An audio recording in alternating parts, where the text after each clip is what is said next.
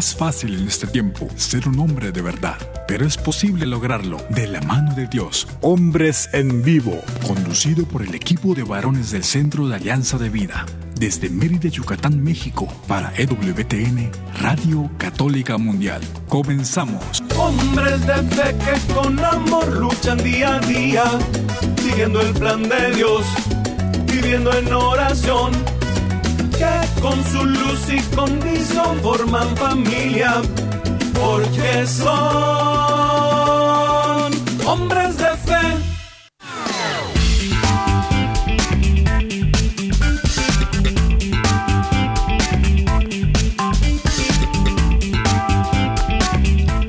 ¿Qué tal amigos? Muy muy buenas tardes. Bienvenidos a una emisión más de este su programa Hombres en Vivo. Tengo el gusto de saludarles, soy su amigo y servidor Juan Carlos Valderas, que a nombre del equipo de varones de Alianza de Vida tenemos el enorme privilegio, como cada semana, de llegar hasta ustedes a través del prodigio de las ondas gercianas, del prodigio de la red, de Internet, de estas maravillas que puestas a disposición de lo que es bueno, de lo que es verdadero, de lo que es bonito, esos criterios de verdad, bondad y belleza, pues hacen posible que nuestra vida sea mejor. Así que confiamos en que este espacio, este ratito de compartir, sea como cada jueves y como cada cosa que se hace en Radio Católica Mundial, para mayor gloria de Dios. Que así sea entonces este ratito de compartir. Y bueno, pues rápidamente ponemos a su disposición estos medios para que sea un ciclo completo de ida y de vuelta, una calle de dos vías y de esa manera podamos saber lo que ustedes piensan, opinan, comenten a propósito de lo que nosotros estamos eh, compartiendo con ustedes y pues alguna cosa que también deseen compartir. Bienvenidos todos y pues a su disposición si nos llama desde los Estados Unidos, marque por favor el 1866-398-6377. Repito, con mucho gusto, 1866-398-6377. Fuera de los Estados Unidos, marcando el 1205-271-2976. 1205-271-2976. Les invitamos también a visitar nuestra página www.alianzadevida.com y a disposición de ustedes ponemos nuestro correo electrónico alianzadevidamx.gmail.com. AB Hombres Católicos en Vivo es la página en Facebook que también está a su alcance para ver lo que nuestros colaboradores cuelgan cada día, cada oportunidad que tenemos para complementar la reflexión que hacemos cada semana y de esta forma hacer que nuestra vida todavía tenga más elementos, más insumos para la reflexión y de la reflexión pasar a la práctica. Todo eso y se complementa con el espacio que tenemos en Spotify. Sí, en Spotify puede también consultar los podcasts de los programas que por alguna razón pues no alcanzó a escuchar o que quiere tener otra vez, escuchar otra vez y compartir con alguien que quiere. También allí en Spotify, en Hombres en Vivo. Así puede encontrarnos por allí. Agradecemos muchísimo el apoyo técnico, allí la presencia, allá Pedro, damos la bienvenida allá en los cuarteles generales en Alabama de Radio Católica Mundial, allá en los controles. Muchas gracias Pedro por este despegue que haces con nosotros, claro, ya con otros programas antes, pero en esta ocasión ya haciendo de estos pininos muy importantes desde la semana anterior. Gracias. Y gracias al arquero de Dios, Douglas Archer, que pues semana a semana también asiste con mucho cariño ahí a nuestros operadores que desde allá en Alabama hacen posible el enlace de las ondas de nuestra ciudad blanca, Mérida, Yucatán, con esa capital de Radio Católica Mundial. Aquí en Ciudad Blanca, Mérida, Yucatán. Gracias César Carreño por este apoyo, este ah, trabajo siempre eficiente, siempre discreto, siempre callado, pero por eso doblemente valioso que hace posible este enlace con Alabama. Y bueno, habiendo dicho todo esto, quiero dar la bienvenida muy cordial como cada mes, cada oportunidad que tenemos. En esta ocasión no fue el primer jueves de mes. Recuerde, el primer jueves de mes es la participación de nuestro querido colaborador René Ortega. René Ortega, hombre de familia, testigo fuerte, testigo claro del Señor resucitado y desde luego pues un colaborador muy querido en este espacio. René, bienvenido. ¿Qué tal Juan Carlos? Muy buenas tardes a ti y a todos nuestros amigos. Gracias por escucharnos. No, pues muy contentos. René te decía fuera eh, del aire y te lo repito aquí, es una bendición tenerte con nosotros y pues esta tarde vamos a hablar justamente eh, de una eh, figura que ha sido de una suma muy, muy altísima importancia en la reflexión teológica de la Iglesia en el siglo XX. En el siglo XX y desde luego que esta fuerza de su pensamiento, este poder de su fe hecho eh, reflexión, todavía trasciende a esos años del siglo anterior y llega todavía con ímpetu aquí acompañando nuestro quehacer de cada día, nuestra praxis como creyentes, si estamos atentos a una palabra que seguramente podemos decir también es inspirada por el Señor, ¿no? Por el Espíritu del Señor, al ver esta profundidad en las reflexiones de nada más y nada menos que Joseph Ratzinger, que terminó sus días como Papa emérito, el Papa Benedicto XVI. Entonces sea esta nuestra reflexión, René, y pues vamos empezando contestando una pregunta, si te parece bien, para poder poner en antecedentes a nuestros amigos que nos escuchan. ¿Quién fue Joseph Ratzinger? Antes de ser Benedicto XVI, Joseph Ratzinger ha tenido en su vida un eh, trasfondo sumamente nutricio en cuanto a la preparación filosófica, a la preparación teológica y a su propia producción, su propia producción teológica que finalmente, insisto, es considerada como una de las más eh, importantes aportaciones, no la única ciertamente, pero una muy importante aportación al pensamiento teológico de la Iglesia en el siglo XX. ¿Quién fue eh, Joseph Ratzinger? Por favor, adelante René. Bueno, pues es como dices, un teólogo extraordinario. Yo soy un fan, súper fan de, de Joseph Ratzinger, Benedicto XVI, porque es un hombre eh, nacido en Alemania, en 1927, que igual que Juan Pablo II le tocó vivir en la Segunda Guerra Mundial, claro, él como alemán le tocó vivirlo y sufrirlo desde el lado alemán, eh, un hombre que nació en una familia muy católica, que su padre pues decidió eh, rechazar el nazismo y él mismo de igual manera.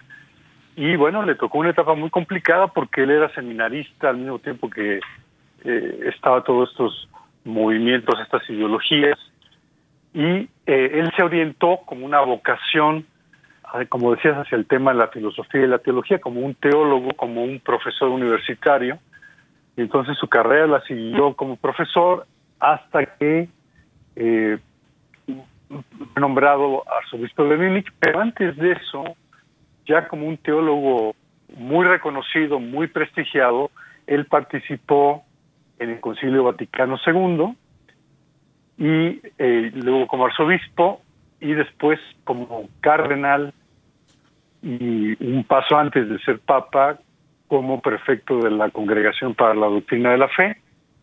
Y finalmente pues es, es, es quien sustituye a Juan Pablo II, es una mancuerna pues ahora que extraordinaria, ¿no? Eh, dos papas maravillosos que trabajaron en conjunto y, la realidad es que es muy difícil saber qué viene de Juan Pablo II y qué viene de Benedicto XVI en el pensamiento, en toda la riqueza que nos dejó la Iglesia durante todos esos años con Juan Pablo II y, después con Benedicto. Y bueno, un hombre extraordinario porque, en, digamos, el centro de su pensamiento eh, son, son, son tres cosas, pero él insiste más en dos. Es eh, Benedicto XVI es el Papa, me parece, de las virtudes teologales, fe, esperanza y caridad. Nos explica la fe, y la fe no solamente como un tema de eh, relacionada con la el creer en la revelación, sino también de la inteligencia, nos explica también el tema de la esperanza. Eh, de hecho, hay una encíclica como de cada tema. la esperanza es, es, salvi. Y, eh, y nos explica la caridad, que sería eh, muy particularmente la primera encíclica que es Deus Caritas Est, pero en la última él combina, que será la tercera encíclica que escribió, Caritas in Veritate, donde combina el concepto de caridad y verdad y que pues redondea esa forma en la que él ve su participación, su misión, su vocación como sacerdote, como teólogo y eventualmente como eh, obispo y, como papa, él su eslogan es eh, participar o colaborar en la verdad. Y hay una frase muy bonita que dice que solo cuando la verdad y el amor están en, en armonía, el hombre puede ser feliz, porque la verdad, eh, como eh, lo dice San Juan, o sí, la verdad os hará libre, ¿no? Entonces es la segunda parte que él que él toma y, y bueno, es el Papa de la verdad, el Papa de el amor y, y, nos explica que la esperanza solamente puede estar ligada a Dios. La verdadera esperanza, ¿no? Porque hay eh, filósofos, incluso Nietzsche, ¿no? Que considera la esperanza como el mal mayor, ¿no? Porque solamente, de acuerdo con Nietzsche, ¿no?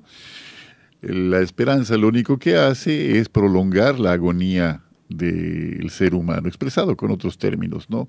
Pero no ve en la esperanza la perspectiva de la esperanza cristiana, que justamente en Espesalvi, Espesalvi que es el nombre de la esperanza fuimos salvados, ¿no? La traducción de ese, ese versículo. Eh, podemos encontrar una, una dimensión totalmente diferente. Fíjate, eh, René, que yo quisiera dar un pasito atrás en relación con la vida para poder entender la obra. El, caso de Joseph Ratzinger, eh, muy, yo creo que podríamos llamarle el Papa incomprendido. Yo creo que has dicho muy bien eh, en esta mancuerna con San Juan Pablo II que hicieron, yo creo que eran grandes amigos, ¿no? Pero el origen mismo de ellos lo sitúa en bandos opuestos en la guerra, ¿no? Eh, Polonia, que ha sido, eh, que fue el detonante de la Segunda Guerra Mundial, ¿no? Al ser invadida por Alemania en septiembre de 1939, pero eh, y, la vivencia de, Juan Pablo II como un en, aquella época, desde luego, como Karol Wojtyla, todavía en su etapa también de seminarista, en un seminario clandestino, en una vivencia diferente, ¿no? Y también se, le ha acusado injustamente a, Joseph Ratzinger de haber formado parte de el nacionalsocialismo en la guerra. Había que aclarar muy bien esto, hay que aclarar porque de todas, a todas luces es, un, es una acusación infundada y profundamente injusta, ¿no? Un hecho que hay que, hay que retomar. Eh, Joseph Ratzinger nace justamente en, el año 1927. 1927, por cierto, en un sábado santo, ¿no? El 16 de abril de 1927, que fue sábado santo. Y el caso que a muchos dicen, ah, pues el Papa nazi, fíjense qué terrible acusación, Papa nazi, ¿no? Y muchas otras epítetos y descalificaciones que recibió Joseph Ratzinger a lo largo de su vida y especialmente arreciaron cuando ya eh, fue eh, elegido eh, papa por sus hermanos cardenales. ¿no? fíjense nada más, queridos amigos, en 1927, que nace, había pasado algunos años de un intento fallido de Adolf Hitler y sus secuaces de tomar el poder en, en Múnich, ¿no? Múnich, en el famoso golpe fallido de la cervecería de Múnich, ¿no? Había pasado luego un año en la cárcel, Adolfo Hitler, a, consecuencia de ese golpe fallido, esa rebelión improvisada, eh, el putsch de, Múnich, y, posteriormente eh, se va acrecentando su figura política y, y en 1933 es nombrado canciller de Alemania, ¿no? El canciller de Alemania es el encargado de las relaciones exteriores, de la política exterior de Alemania. y con mucha habilidad va filtrándose, corrígeme René, por favor, creo que es en 1936 cuando finalmente accede al cargo más alto de eh, lo que sería ya el Tercer Reich, ¿no? el Tercer Imperio Alemán. Tercer eh, que, pues desde luego, con esta connotación del nacionalsocialismo, ¿no? que conocemos como nazismo, ¿no? en forma abreviada.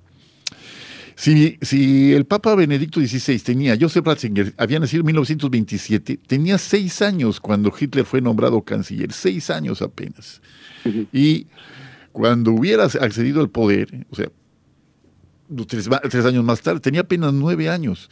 Al inicio de la guerra habría tenido eh, mm, apenas eh, cosa de 12 años, 12 años, este, Joseph Ratzinger, era un niño, era un niño, como tú dices, de una fe muy arraigada, precisamente, y tú me dices, ya que pasa la, guerra, ya eh, también entre eh, el hecho de querer formarse y el hecho de tener que participar obligatoriamente, obligatoriamente en las labores propias de eh, alguien reclutado, pero no participó en combate hasta donde yo tengo entendido. O sea, no se le puede acusar a, Joseph Ratzinger de haber manchado sus manos con la sangre de una persona.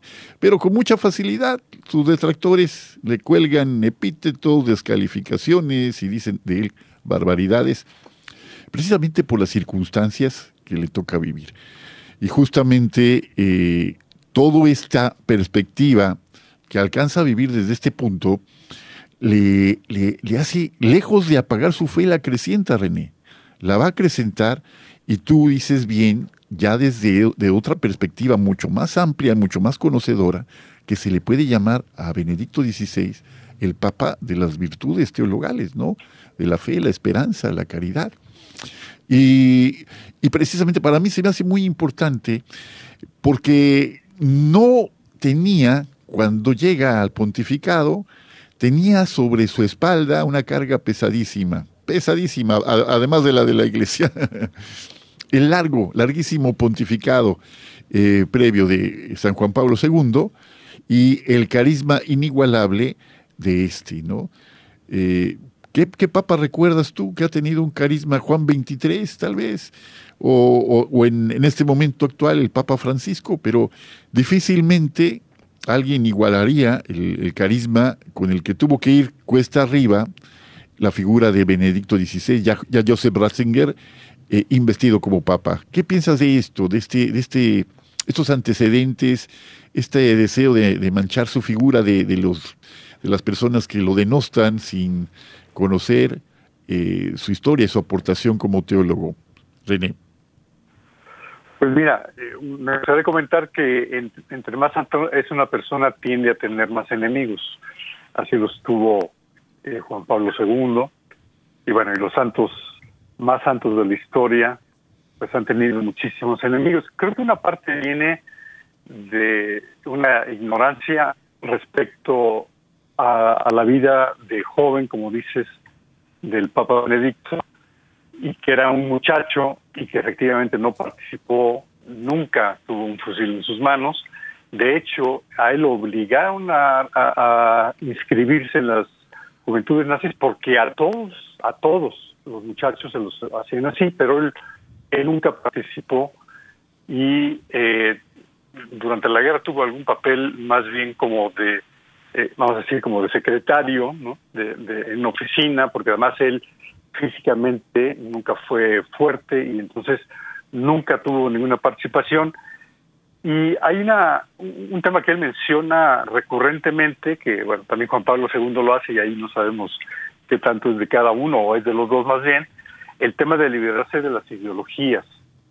El, el, Papa Benedicto eh, clarísimamente rechaza las ideologías como falsas y entonces no se puede decir que él haya estado a favor del nazismo, ni del socialismo, ni del capitalismo, de tal manera que, eh, y, ahí es donde viene el valor de la verdad en, él, ¿no? Él defiende como la única posibilidad de conocer la verdad y por lo tanto de amar en la revelación divina. Es, es más, hay por ahí eh, algún escrito de él en donde a los teólogos, porque otro de los enemigos del Papa Benedicto son los teólogos, vamos a decir, liberales, que algunos de ellos tuvieron una influencia durante el Concilio Vaticano II, y el Papa se aleja de ellos y más tarde, ya siendo Papa, les dice que ellos pueden hacer teología,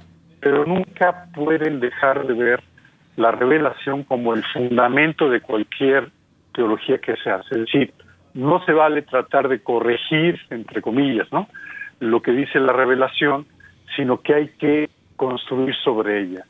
Entonces, eh, claro, también como prefecto de, eh, de, de ay, se me fue el nombre de la doctrina de la fe, ¿no? La Sagrada Congregación eh, de la Doctrina de la, Congregación, sí, de la Doctrina de la Fe. Bueno, él era el duro, digamos, ¿no? Él era el, el que el, el, que cuidaba que la, la, la fe, la, doctrina no se desviara y entonces pues su trabajo era eh, evitar justamente eh, pues muy, muy fuerte durante como sabemos los los años 70, 80 un poco, el tema eh, de las desviaciones tremendas, eh, como la teología de la liberación, y, bueno, y a él le tocaba poner a, todos estos teólogos o obispos o sacerdotes o laicos, marcarles el camino para que no se desviaran y abandonaran la verdad. Sí, una tarea muy compleja, complejísima realmente, y desde luego que eso acentuó esta eh, leyenda negra, vamos a llamarle de alguna manera, para comprender por qué tantos, tantos le criticaban tan acérrimamente. Bueno, vamos a ir a un corte y regresando a este corte vamos a ir explicando algunas cosas en relación con los documentos papales, que son las encíclicas, las bulas papales, que son eh, las exhortaciones, que son las apostólicas, para entender estas encíclicas, que son las encíclicas y los documentos que nos ha legado Benedicto XVI como herencia, herencia especialísima de su pensamiento. Estamos en Hombres en Vivo, siga con nosotros. Sé fuerte y valiente, no te rindas. Regresamos en un momento.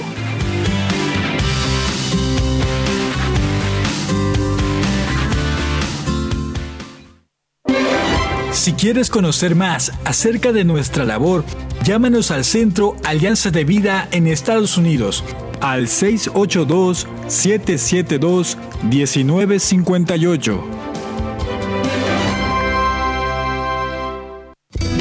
Familia y yo serviremos al Señor, según dice la Biblia. Sigue con nosotros.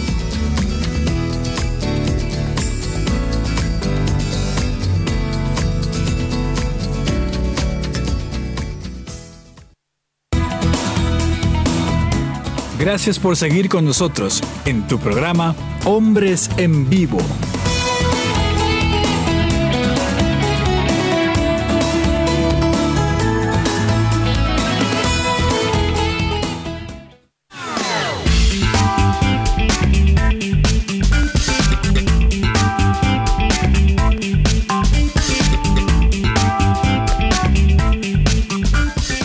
Bueno, de vuelta aquí en este segundo segmento de nuestro programa de esta tarde, platicando aquí con René Ortega, un servidor, Juan Carlos Valderas, y mandamos nuestro saludo muy cariñoso a Jairo César Olivo, porque el día de hoy René eh, es cumpleaños de su mamá y Jairo y sus hermanos le, prepararon una fiesta sorpresa, una cena sorpresa. Ojalá que no esté escuchando su mamá el programa porque ya no va a ser sorpresa.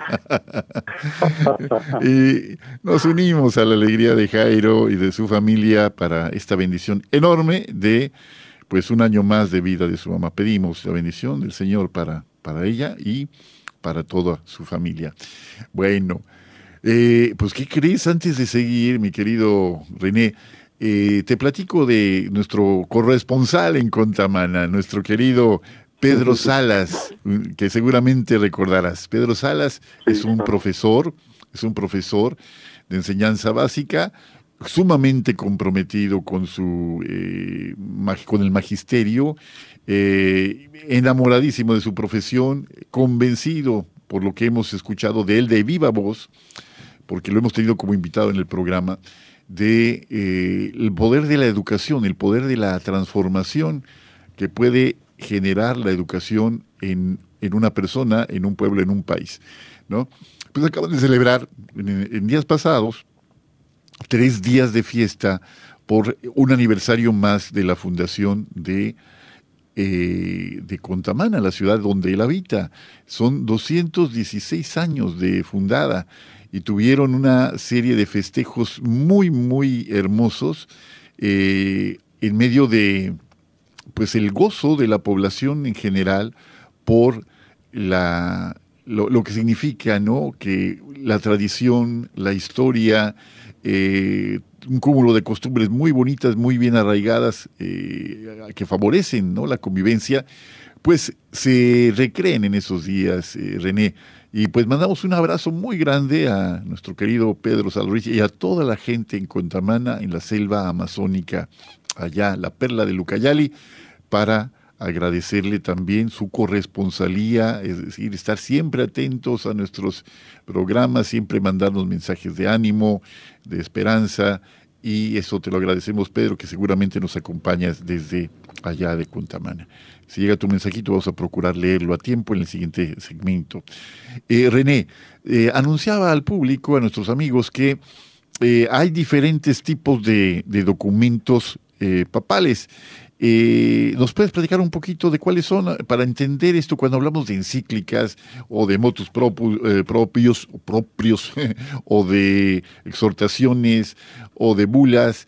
¿Cuáles serían más o menos las características de cada una de estas eh, eh, documentos expedidos por el Papa y que forman parte del magisterio. Ah, ¿Cuáles son, René? Pues mira, vamos a tener un problema, pero sí efectivamente están, por un lado, las encíclicas, eh, que, son documentos que el Papa genera para toda la Iglesia. están también, comentabas ahora, los ¿Cuál, cuál decías después? Motus propios, las bulas papales, las, este, las exhortaciones eh, apostólicas. Sí, las bulas, las exhortaciones, eh, las, perdón, las, las, cartas apostólicas, ¿no? Este, que pues son, son eh, documentos con distintas características y que eh, dependiendo de ellas, pues el Papa genera una o genera otra y, también dependiendo de a quién van dirigidas. Sí, definitivamente. Y son parte de, de este eh, cúmulo de enseñanzas de la Iglesia que llamamos magisterio, ¿no? Que son las, eh, las orientaciones, las enseñanzas expresas del Papa y de los obispos, ¿no? Eh, recordamos que como católicos tenemos tres fuentes para caminar, para eh, orientar nuestra fe, ¿no? Primero la revelación, la palabra revelada, ¿no? La, la Biblia y pues lo que hay en ella, ¿no?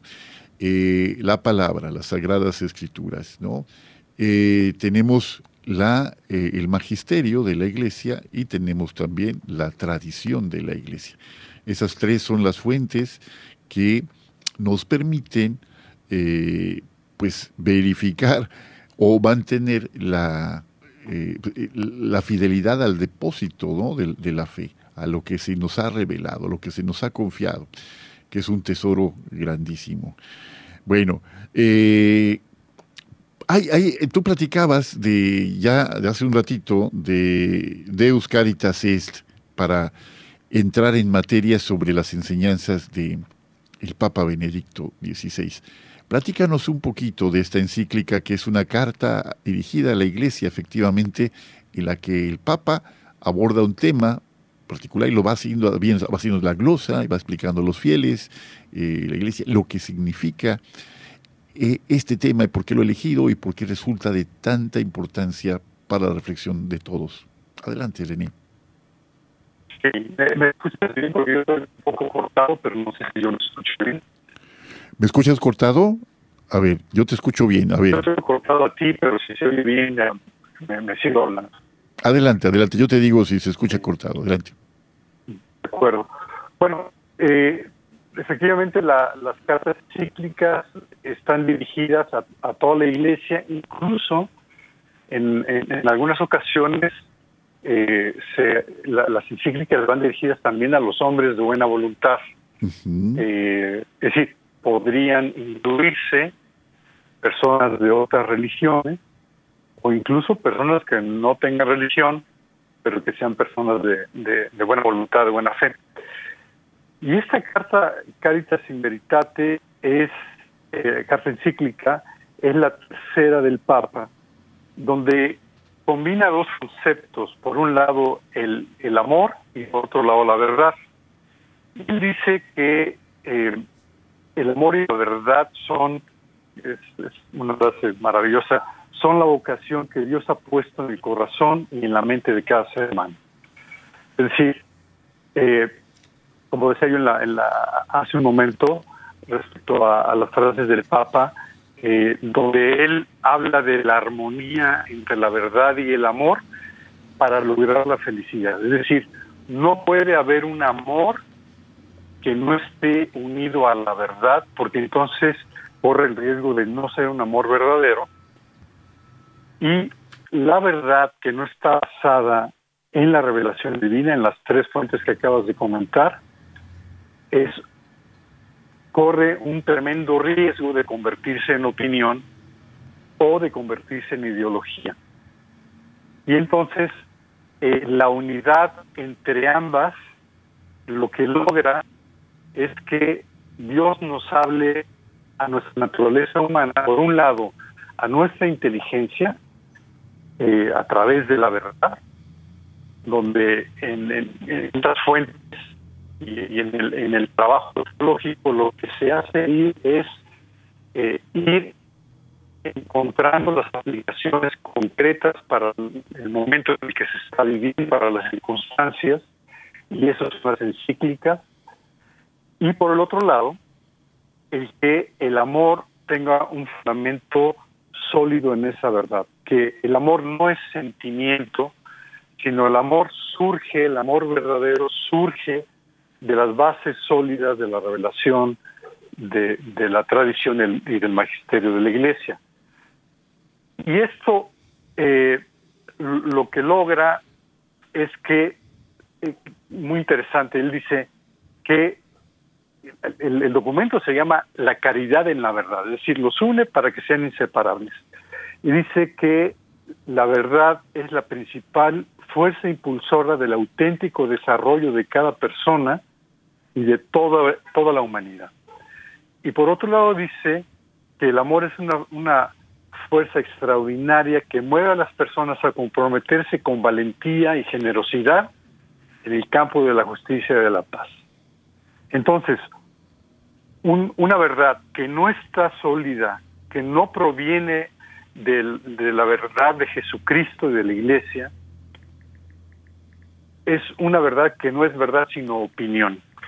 Y un amor que, que no está basado en la verdad o una verdad que se queda solamente en lo teórico y que no se lleva a la práctica, entonces ese amor es un amor perdido, sin fundamentos sólidos, o una verdad que se conoce pero que no se aplica, que no se transmite, que no se vive. Fíjate qué interesante, ¿no? Eh, el amor, el amor salta, salta a la vista, ¿no? Hay un dicho, ¿no? Que, podría resumir estas palabras. Dice, el amor salta a la cara, ¿no? Hay varias cosas que no se pueden esconder. Dice, el amor es una de ellas. No podemos esconder cuando amamos.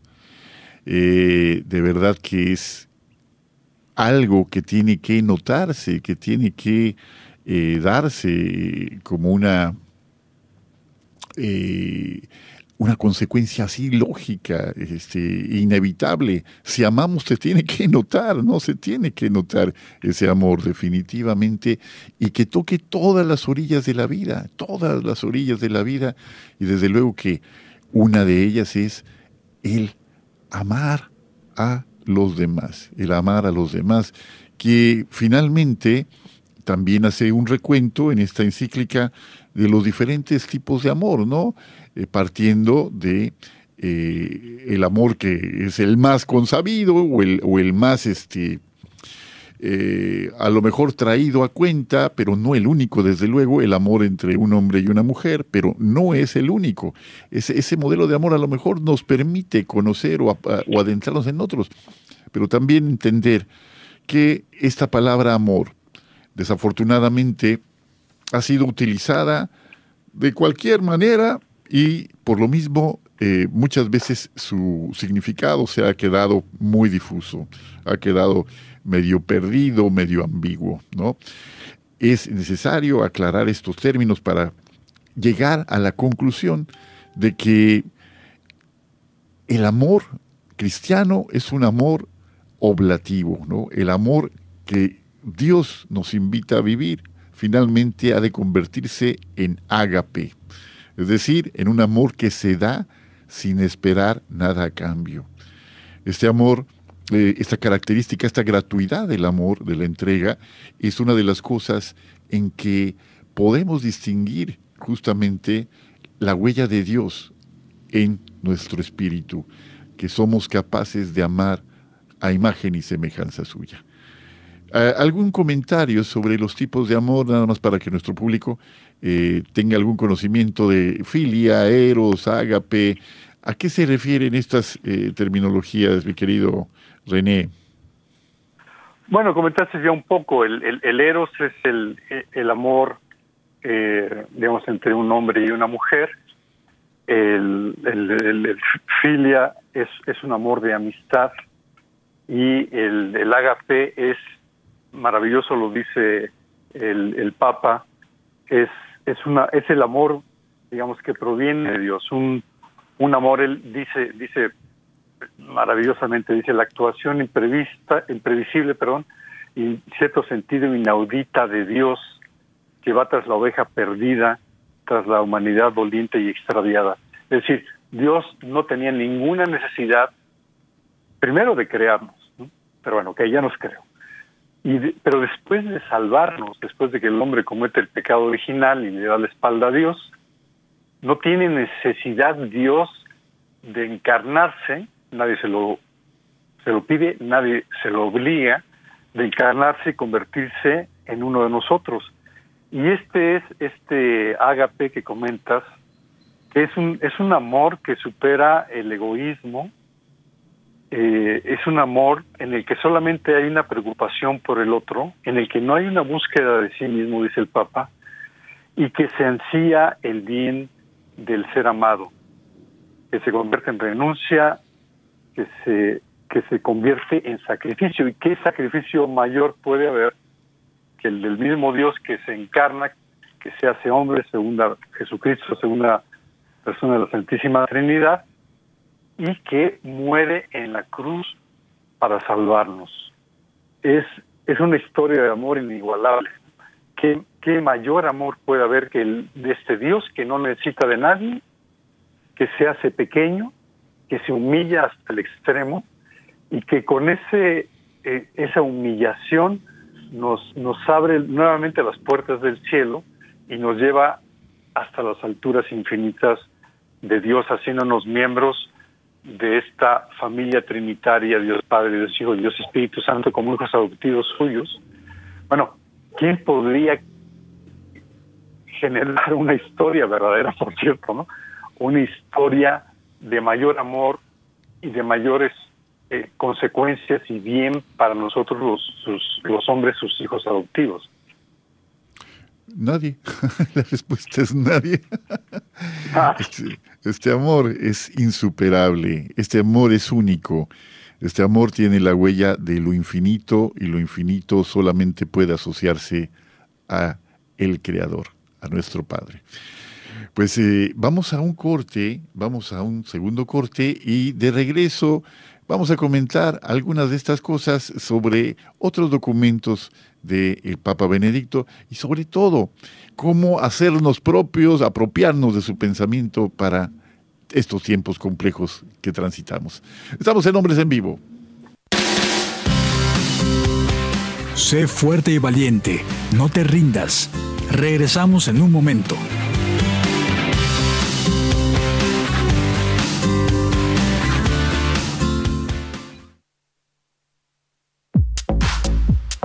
Llámanos desde Estados Unidos al 1-866-398-6377 y desde cualquier parte del mundo al 1-205-271-2976.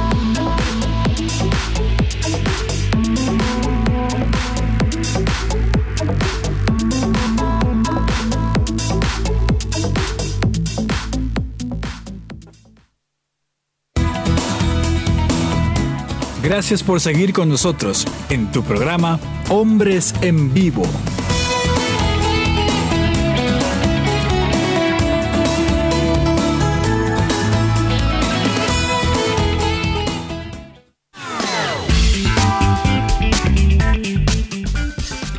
Bueno, pues ya estamos de vuelta en este último tramo del programa de esta tarde. Estamos en Hombres en Vivo y estamos repasando con mucha, mucha rapidez, de una forma muy sucinta, la vida y la obra de Benedicto XVI, del Papa Benedicto XVI, Joseph Ratzinger, un hombre de un pensamiento tan fuerte que templó toda su vida.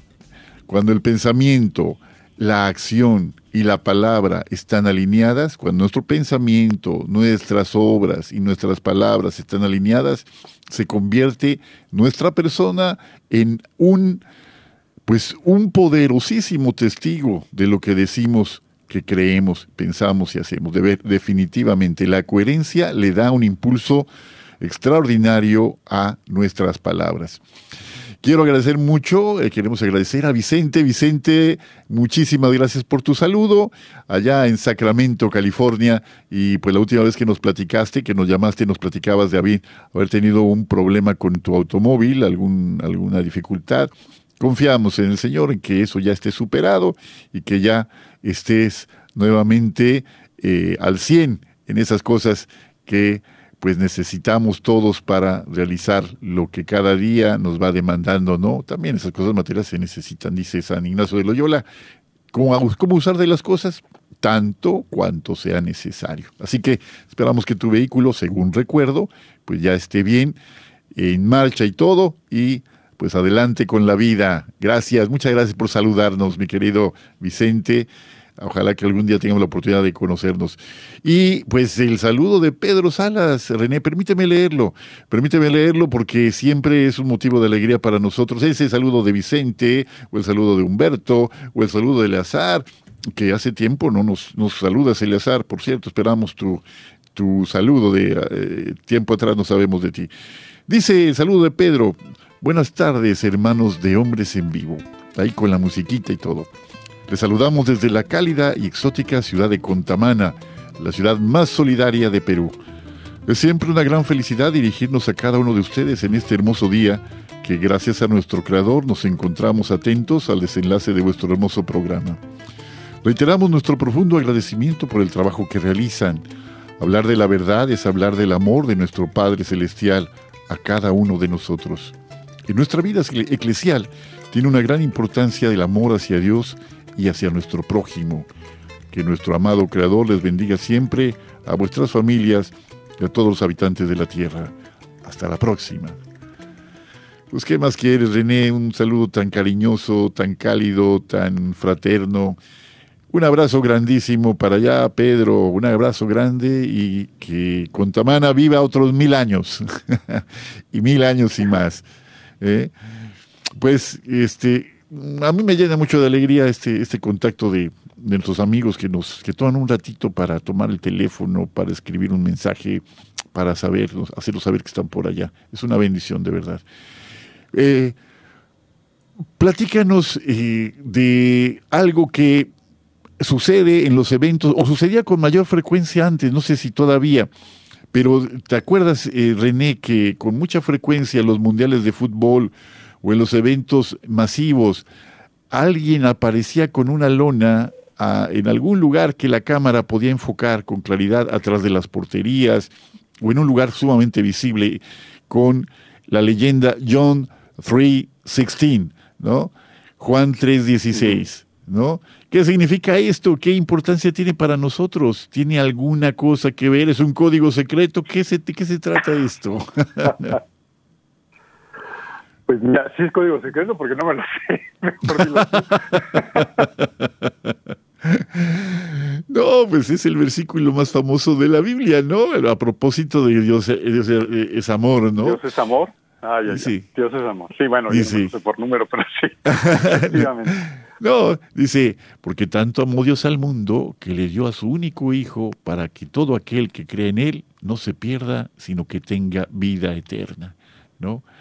En el Evangelio de San Juan, en el capítulo 3, el versículo 16, el versículo más famoso de la Biblia, repetido una y otra vez, y eh, es precisamente el amor, el amor otra vez, lo que hace girar al mundo, ¿no? Me gustó mucho en, lo que nos proponías como, como parte de la reflexión de esta tarde, eh, René, que la e, encontrarse con, con, el Señor no es producto de una idea, no es producto de una idea, eh, es algo que tiene que darse en el encuentro personal. En el encuentro personal, porque es la única manera de que se verifique esta cercanía. ¿Nos quieres platicar un poquito de esto, por favor? Sí, como con mucho gusto. Pues mira, efectivamente este versículo que dices es el con el que inicia el Papa su primera encíclica Dios Caritas es. Y eh, pues es como, muchas cosas en, en, la Sagrada Escritura, es, es un poco misteriosa, pero es en, en realidad la esencia de Dios. Es decir, hay, hay dos fuerzas que es el bien y el mal, y los seres humanos no nos podemos quedar en medio porque o nos jala una o nos jala la otra. Y el Papa entonces, eh, en, su segundo párrafo de esta encíclica, nos dice esto que acabas de comentar. El creer en Dios, ser, ser católico, no es una decisión ética o una gran idea. Es decir, voy a empezar por la gran idea. Cuando se hablaba de, de, la gran idea, bueno, comentábamos por ahí también fuera del aire del tema de la filosofía griega, la identificación de este ser supremo, omnipotente, eh, en fin, todas las características de las que hablan ellos. Bueno, esa es una gran idea, el descubrir la naturaleza de Dios como este ser creador de todas las cosas.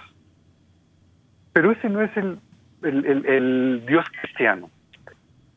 Y la otra parte, eh, donde nos dice que no es una decisión ética, es decir, no es ser católico, ser buen católico, corresponder al amor de Dios, que es la naturaleza de Dios, y si nosotros somos sus hijos, lo que nos corresponde entonces es responder conforme a este, dice el Papa más adelante, eh, nosotros tenemos que amar no porque sea un mandato, sino porque antes fuimos amados.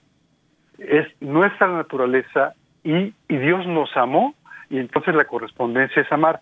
Entonces, hay una diferencia entre amar y tener, eh, pues un poco como el Talmud, esas 600, como 60 creo que son, eh, regulaciones que hay que cumplir.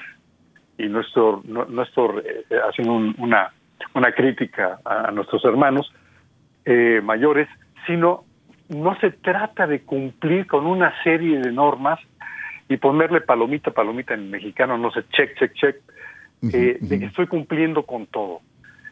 Es decir, no es una serie de normas morales lo que es importante, lo importante es amar. Y si yo amo, entonces, eh, la forma de amar de verdad es porque yo reconozco que Dios me ha amado a mí y yo he tenido un encuentro con Dios personal, dice el Papa, con un acontecimiento, con una persona. Entonces, cuando nosotros nos bautizan, ese es un acontecimiento. El bautizo es un acontecimiento que nos hace hijos adoptivos de Dios.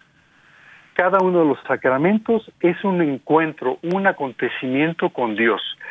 Pero eso nos debe de llevar a una relación personal con Dios, a que Dios, a que nos, nos hagamos, porque Dios está siempre pendiente, eh, esperando a que nosotros eh, le hagamos caso, así como, como un hombre feo y una novia guapa, esperando a que nosotros respondamos y le hagamos caso. Él está todo el tiempo así, casi que ansioso, porque nosotros respondamos y por tener una relación personal con nosotros. Entonces, cuando las grandes ideas, cuando los conocimientos teológicos, filosóficos, eh, están, no generan una relación personal de mi amigo, de mi padre, Dios, o yo me preocupo por cumplir con una serie de cosas, cualquiera que ellas sean, no es que sean malas, ¿eh? rezar el rosario, este, ir a misa, eh, comulgar, confesarme, eh, pero me puedo llenar de cosas,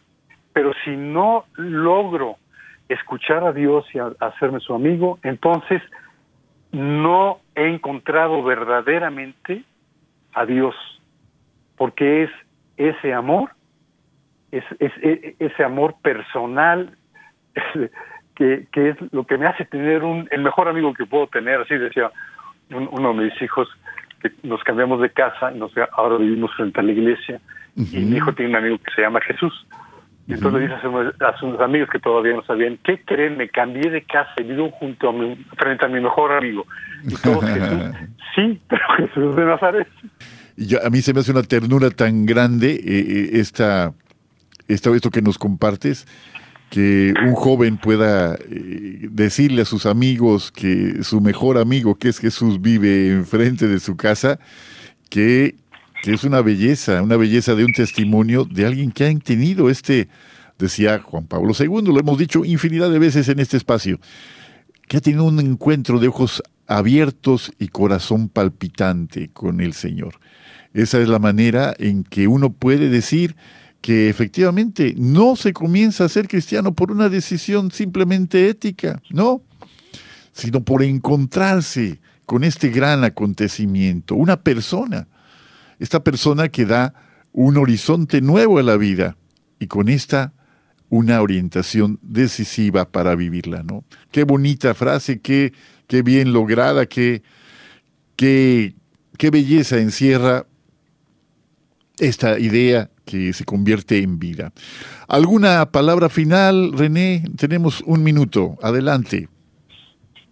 Sí, pues que, que hay que hacer lo que hay que hacer, es decir, si Dios, Dios nos ama más que nadie más, si eh, a, un, a un amigo, como es un padre, como es Dios nuestro, hay que corresponder a ese amor, pero la correspondencia con ese amor, en este caso, siendo el mejor amigo que podemos tener, tiene que resultar en la transformación de nosotros para ser otros Cristos, es decir, en la conversión en dejar los criterios, los principios, las actitudes del mundo, de las ideologías o de nuestro egoísmo y hacernos como él, parecernos como él, eh, a nuestro papá lo más posible. Sabemos que hay una diferencia infinita, pero el, el buscar ser lo más parecido a nuestro papá, pues eso es lo que se llama cerranto, ¿no? Yo, yo creo que Benedicto XVI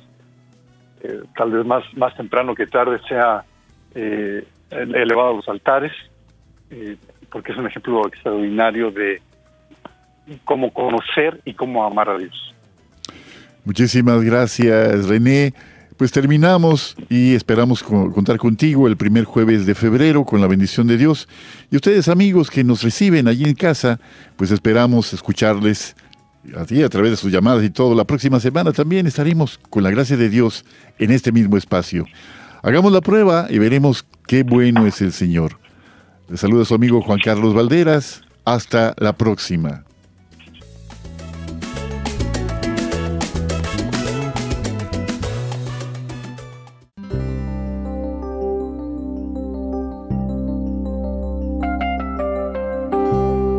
Por eso, Dios lo engrandeció y le concedió el nombre que está sobre todo nombre, para que ante el nombre de Jesús todos se arrodillen en los cielos, en la tierra y entre los muertos, y toda lengua proclame que Cristo Jesús es el Señor, para gloria de Dios Padre.